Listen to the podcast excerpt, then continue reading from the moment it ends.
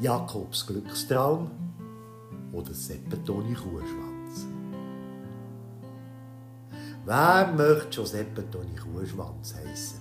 Und dann noch weit oben in den Bergen auf einer abgelegenen Alp leben.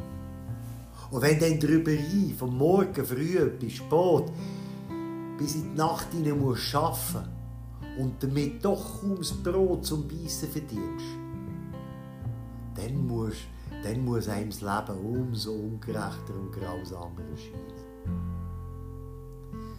Der Seppentoni Kuhschwanz war alles andere als glücklich dabei.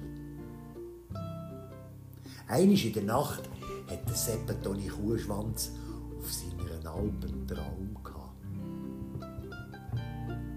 Und im Traum ist er also im Nebel gestanden, hat die Hand vor den Augen gesehen. Und dabei hat er eine Stimme gehört rufen. Zu auf der Brücke, da machst du dein Glück. Oh, hat er nur seiner Frau nichts davon erzählt. Er hat sich am liebsten gerade auf den Weg gemacht, um dieser Sache auf den Grund zu gehen. Aber was hat er von ihr gehört? Ah, hör mir doch auf mit deinen Träumen. Träume sind Schäume. Mach dir ja deine Arbeit und vergiss den Blödsinn. Der seppetonische Kuhschwanz hat nachgegeben und sich an seine Arbeit gemacht. Er Hat hier ein Sichel geflickt, dort in einem Rechen einen fehlenden Zahn eingesetzt und noch viel mehr. Am Abend ist er todmüde ins Bett gefallen. Traum ist er wieder im Nebel gestanden und hört doch die Stimme rufen. «Stun auf der Brücke, da machst du dein Glück!» Er hat der Frau wieder davon erzählt und gemeint, eben nicht doch vielleicht aber auf Thun sollte. Aber die hat nur geschimpft. Was habe ich dir gesagt? Träume sind Schäume.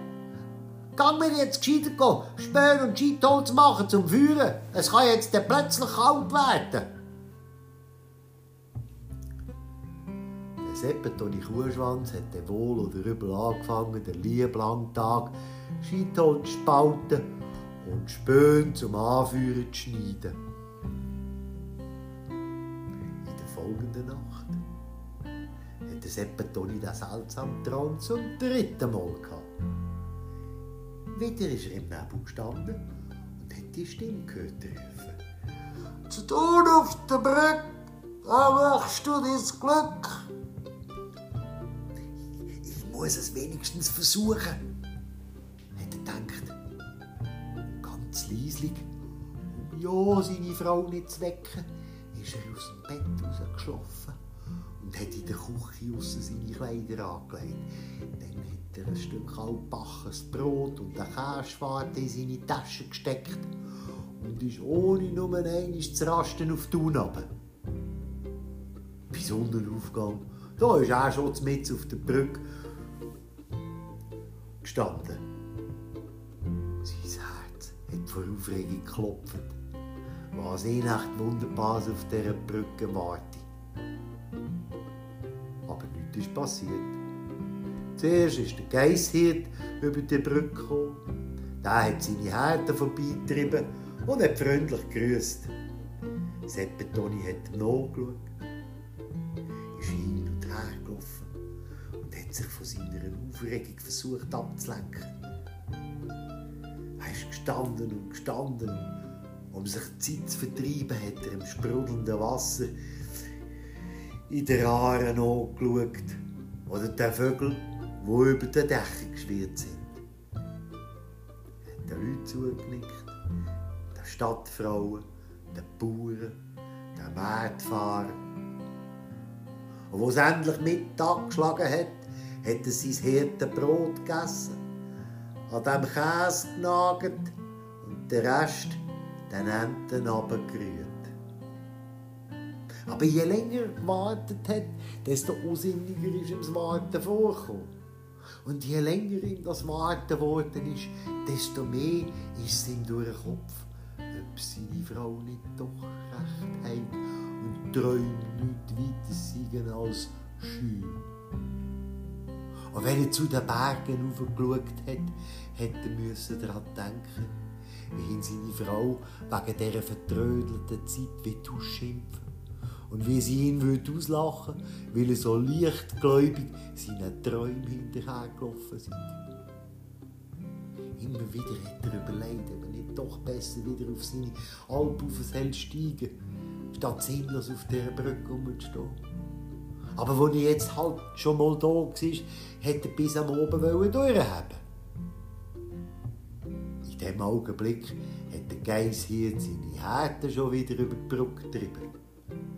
Und als er gemerkt hat, dass der gute Mann von heute Morgen immer noch auf der Brücke steht, ist er geblieben stehen und hat gefragt, ob er recht für Sommerstehen gezahlt werde. Der Seppetoni hat den Kopf geschüttelt und um sich Luft zu machen, hat er berichtet, dass er schon dreimal im Traum eine Stimme gehört hat, die gesagt hat, «Stuhl auf der Brücke, da machst du dein Glück!» Da hat der Geiss hier gelacht, als am Tor gewackelt. «Ah, hör mir doch auf mit solchem! Es heisst doch nicht vergeben, Träume sind Schäume. Weißt du, was mir schon oft geträumt hat? Dass dort oben auf der Alp im Haus von einem Seppetoni Kuhschwanz unter dem Küchenherd ein Käse von Gold vergraben sein. Meinst du, ich tue sättigen Schmarren glauben? Und wer ums Gottes Willen könnte schon Seppetoni Kuhschwanz heissen? Kaum hat das der Seppetoni Kuhschwanz gehört, ist er davon wie von einem Wespe gestochen. Der Geisshirt nachgeschaut, sich an die Stirn getippt und gemeint, Narren sind auch Menschen, aber glücklicherweise sind nicht alle Menschen Narren. Hat den Kopf geschüttelt und ist mit seiner Härte weitergezogen. Der Seppetoni Kuhschwanz, der ist gerettet was seine Beine hergegeben, bis er mit in der Nacht zu seiner Hütte kam. Er hat die Feuerplatte vom Herd gerissen und Erde unter dem Herd aufgraben. Und tatsächlich, er ist auf etwas Herz gestoßen. Wo er es ausgraben hatte, ist da wohlhaftig ein grosser Kupferkessel, randvoll mit Goldtaler gestanden. Jetzt soll man noch etwas sagen, Träume sind Schäume. Und hat geschmunzelt. Dann hat er seine Frau geweckt, die im tiefsten Schlaf gelegen ist.